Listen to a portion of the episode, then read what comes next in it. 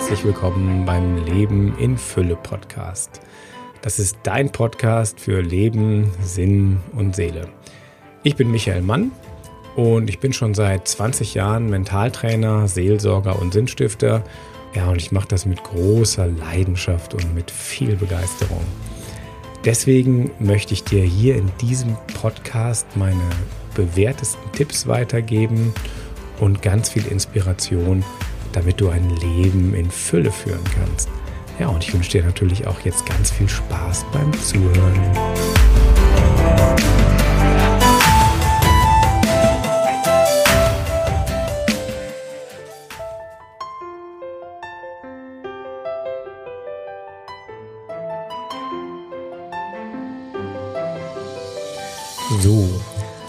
Heute möchte ich mit euch über das Denken sprechen. Und zwar, Denken funktioniert den ganzen Tag in unserem Kopf. Versucht mal, versucht mal einfach nur 30 Sekunden mal nicht zu denken. Na, hat's geklappt? Hast du an irgendwas gerade nicht denken können? Also an nicht, nicht zu denken ist, ist unheimlich schwer. Auch das kann man trainieren, das äh, lernt man im, im Meditationstraining aber das ist eine, eine weit, weit fortgeschrittene Technik. Heute möchte ich mit euch aber über die verschiedenen Ebenen sprechen, auf denen man denken kann, weil das ist wesentlich leichter zu steuern. Also ich gehe davon aus oder wir gehen davon aus, in unserem Gehirn, das merkt ihr, da drehen sich sowieso ständig Gedanken hin und her und es passiert immer was und alles wird im Kopf kommentiert. Aber ich möchte euch mal drei Denkebenen vorstellen, auf denen Menschen so allgemein denken. Und ähm, ich fange mal mit der obersten Ebene an. Du hast sicherlich auch so Momente, wo du das kennst. Und zwar ist das die Ebene der Kreativität, die Ebene der Schöpfung, die Ebene der, ja, der Gedanken, die wirklich aufbauend sind. Und wenn du da oben bist, wenn du so denkst, dann ist egal was passiert, du suchst immer nach der optimalen Lösung. Das heißt, da ist zwar ein Problem da, aber du bist lösungsorientiert. Du suchst und bist kreativ und du findest natürlich auch einen Haufen Lösungen. Also es gibt da zum Beispiel dieses Brainstorming, hey, was, was können wir jetzt machen? Oder grundsätzlich sagst du, hey, es gibt keine Probleme, es gibt nur Herausforderungen. Und dann, wenn wir so denken, kommen natürlich auch neue, neue Ideen.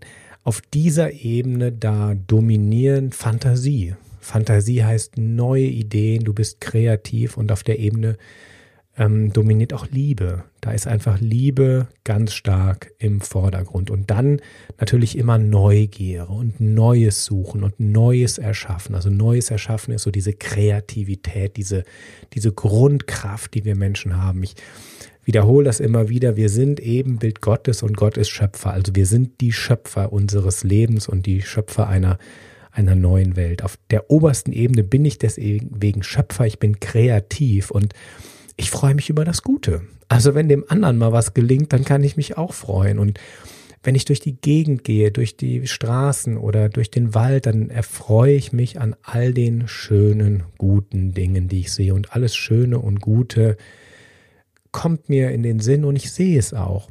Und ich glaube grundsätzlich an das Gute im Menschen. Egal was passiert, auch wenn schlimme Dinge passieren, ich weiß, hinter jedem Menschen steht eine Größe, größere, höhere Macht, die gut ist. Wenn es manchmal ganz schwer ist, dann kann ich mir auch vorstellen, wie ein, eine helle Sonne hinter den Menschen leuchtet, mit der ich gerade große Probleme habe. Wenn ich das kann, auch in schwierigen Situationen, dann bin ich definitiv auf der Ebene der Schöpfung. Und wenn ich auf der Ebene der Schöpfung bin, dann glaube ich den Satz, alles ist möglich. Und dann schaffe ich es auch. Und wenn ihr auf dieser Ebene seid, dann denkt ihr eigentlich auch in, in Win-Win-Situationen. Dann will man den anderen nicht übers Ohr halten, dann ist man grundsätzlich daran interessiert, dass alle gewinnen. So, das ist die Ebene der Schöpfung, die oberste Ebene. Dann kommt die nächste Ebene, die ist so in der Mitte, die Ebene der angstvollen Erhaltung.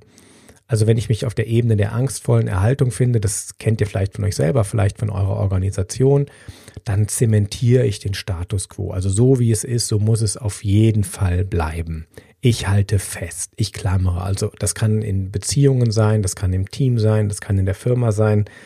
Man merkt das ganz viel in der Kirche, da wird unheimlich viel festgehalten und man, man, man will Traditionen bewahren und das hat auch sein Gutes, aber das ist die Ebene der angstvollen Erhaltung. Und die Frage ist, ich könnte ja auch auf die kreative Erhaltung gehen. Und auf dieser Ebene ist das Leben eher so, so ein Museum. Also man versucht, die Veränderung aufzuhalten. Und das Einzige, was im Leben konstant ist und ohne Veränderung immer weitergeht, das ist eben Veränderung. Das, das heißt, das Leben ist eben kein Museum. Es geht immer weiter. Wenn ihr rausschaut, dann seht ihr im Moment, es ist Mai, äh, fast Mai, die Bäume, die sprießen, die Blumen kommen aus der Erde, es wird grün, man, man sieht von Tag zu Tag, wie die Bäume grüner werden. Wenn ihr durch die Stadt geht, dann bemerkt ihr vielleicht in eurer Stadt, da sind neue Läden, die aufgemacht haben. Ihr merkt bei eurem Körper, dass sich was verändert. Beziehungen verändern sich, Arbeitsplätze verändern sich, alles verändert sich ständig. Das ganze Universum verändert sich. Es gibt keinen Stillstand. Nur im Denken. Da meinen wir Menschen, also nee, alles soll so bleiben, wie es ist. Das geht leider nicht. Panterei, alles fließt. Aber wenn wir das versuchen, dann sind wir schon runtergerutscht auf der Ebene der angstvollen Erhaltung. Selbst die Toten Hosen haben darüber schon vor vielen Jahren gesungen. Früher war alles besser, früher war alles gut. Und ähm, ja, damals haben sie es noch kritisiert. Mal sehen, was sie heute sagen. Ja, und Leute, die diesen, die Veränderung wollen, die offen sind, die werden dann zu Feinden erklärt. Ja, der will, der will das hier verändern, der ist nicht gut. Und das ist natürlich schon, da merkt man, wenn ich selber so denke, dann bin ich definitiv auf der Ebene der angstvollen Erhaltung. Denken, da, da suche ich dann wirklich das Negative in, in allen Dingen. Ich suche das Haar in der Suppe und dann kommen wirklich so Gedanken wie, boah, alles ist schlecht und da ist nichts Gutes dran und das, das kennt ihr auch, wenn man, wenn man sehr viel Neid hat, wenn man wahnsinnig viel Kritik an anderen, an anderen und an Dingen äußert oder auch wenn man, wenn man selbstkritisch ist, also zu sehr selbstkritisch. So ein bisschen Selbstkritik ist ja hin und wieder nicht, nicht schlecht. Ja, und ich sehe schon, wenn ich von Selbstkritik spreche, da sind dann äh, die, die dann nicht so selbstkritisch sind, sondern eher arrogant sind. Die denken, ja, ja, ich bin auf keinen Fall selbstkritisch. Ich sage dann gerne auch Arroganz, das ist das Selbstbewusstsein der kleinen Leute ich denke, es sind so verschiedene Arten, wie wir mit Selbstkritik umgehen. Also wenn ich mir vorstelle, ich bin mit meinem Körper nicht zufrieden, ich bin mit meinen Leistungen nicht zufrieden und ich mache mich deswegen runter. Und das ist so dieses, dieses schlechte, dieses negative Denken. Wichtig ist wirklich, ich akzeptiere mich selber so, wie ich bin. So wie ich ein kleines Kind akzeptieren würde, wenn ich, wenn ich Lehrer bin, wenn ich Kindergärtner bin oder wenn ich ein eigenes Kind habe. Erstmal geht es ums Akzeptieren. Deswegen zu starke Selbstkritik ist definitiv, dann bin ich immer auf der Ebene der Zerstörung oder ich bin ständig am Schimpfen, am Tadeln, am Verurteilen.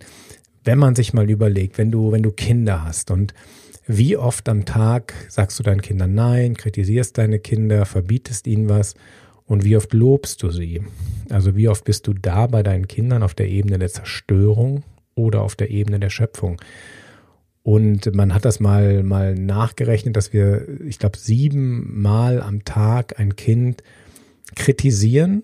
Die meisten von uns so im Durchschnitt, das ist natürlich wahnsinnig unterschiedlich, aber nur einmal loben. Und manche, manche nicht mal, nicht mal das.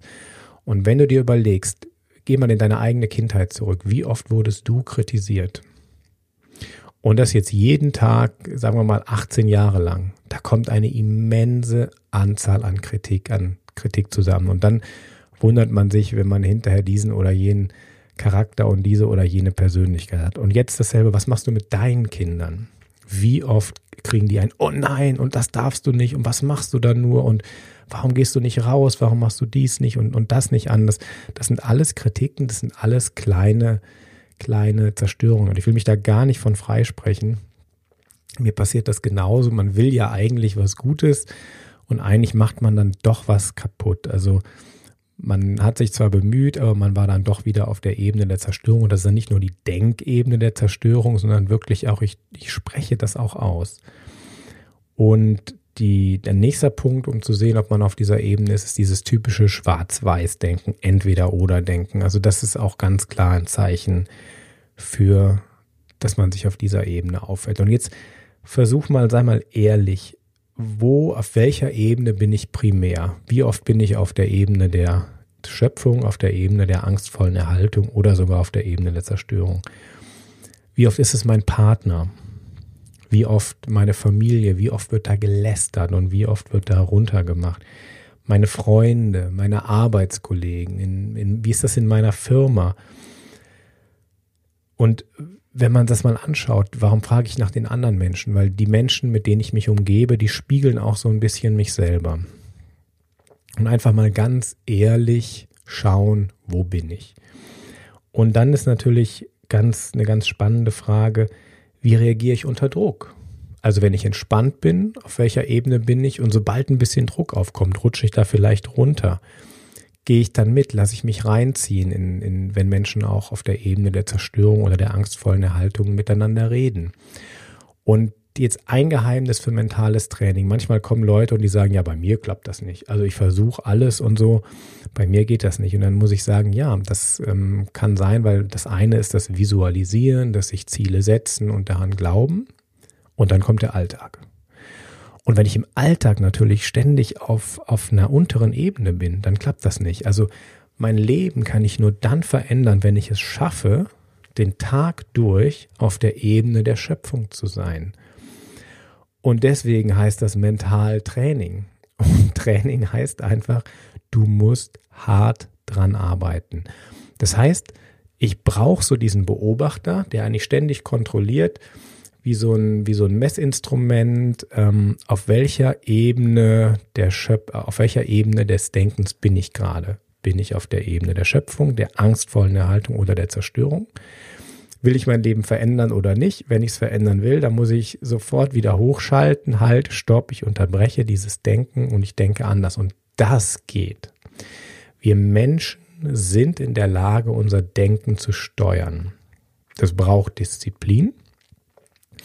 Aber es wird im Laufe der Zeit immer leichter, immer besser. Das ist wie wenn ich ins Fitnesscenter gehe, wenn ich joggen gehe, wenn ich irgendeinen Sport mache. Je häufiger ich das trainiere, desto leichter fällt es mir, auf eine höhere Ebene zu kommen. Und das ist so die große Kunst eigentlich. In, in jeder Situation, auch die, auch wenn die herausfordernd ist, auf dieser Ebene der, der Schöpfung zu bleiben. Der Slogan lautet einfach nicht in Problemen, sondern in Lösungen denken. Man kann das abkürzen mit NIPSILT. Ich wiederhole es nochmal. Nicht in Problemen, sondern in Lösungen denken. Mach dir das zu deinem Mantra und dann wird es einfach leichter. Wenn das mit den Gedanken alleine nicht klappt, dann gebe ich gerne so kleine Übungen raus. Und ich gebe dir auch jetzt gerne mal eine Übung mit.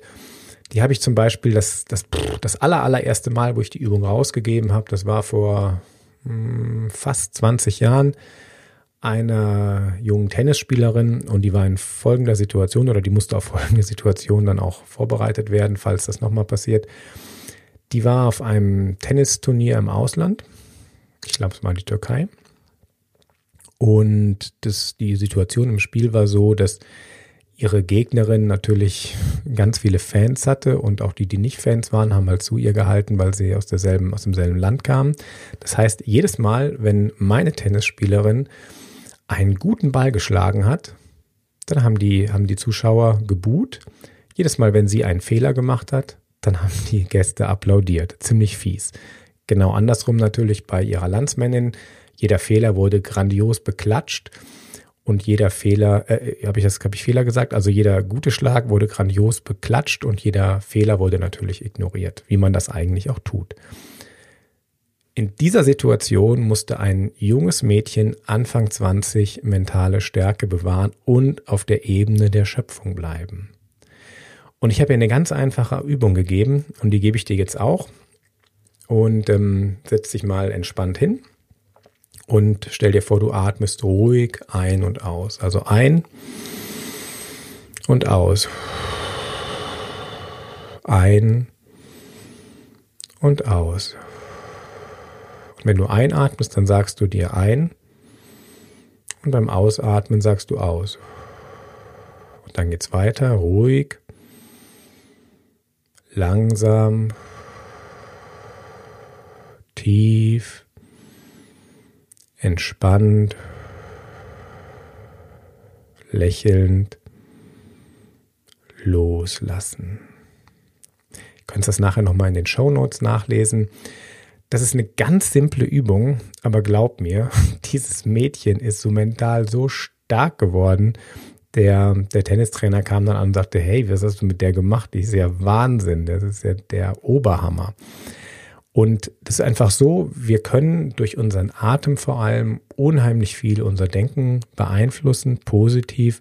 Und natürlich, wenn wir so eine, ein, ein Wortspiel machen, ich nenne das mal ein Mantra, dieses ruhig, langsam, tief, entspannt, lächelnd loslassen. Und wir lassen dann all die negativen Gedanken los und kommen wieder auf die Ebene der Schöpfung. Ein angenehmer Nebeneffekt ist, wenn du auf der Ebene der Schöpfung bist, dann finden dich deine Mitmenschen netter, dann bist du als Chef und als Mitarbeiter viel besser akzeptiert, du bist kreativer, findest mehr, mehr, äh, mehr Ideen und natürlich hast du auch mehr Energie, weil gerade alles, was mit Angst zu tun hat und mit Zerstörung, Wobei doch Zerstörung ist auch Energie. Allerdings dann eine destruktive Energie, die die Dinge kaputt äh, machen lässt. Da sind wir vielleicht schon wieder im Bogen zu dem, zu einem anderen Thema, was, was auch bald kommt, und zwar das Thema Energie. Und zwar deswegen noch, noch ein Exkurs zum Thema Ebene der Zerstörung. Es gibt nichts, wie du so schnell Energie verlieren kannst wie durch Wut und Ärger. Weil Wut und Ärger äh, enthält unheimlich viel Energie und wenn du wütend und ärgerlich bist, puff, ist die Energie weg.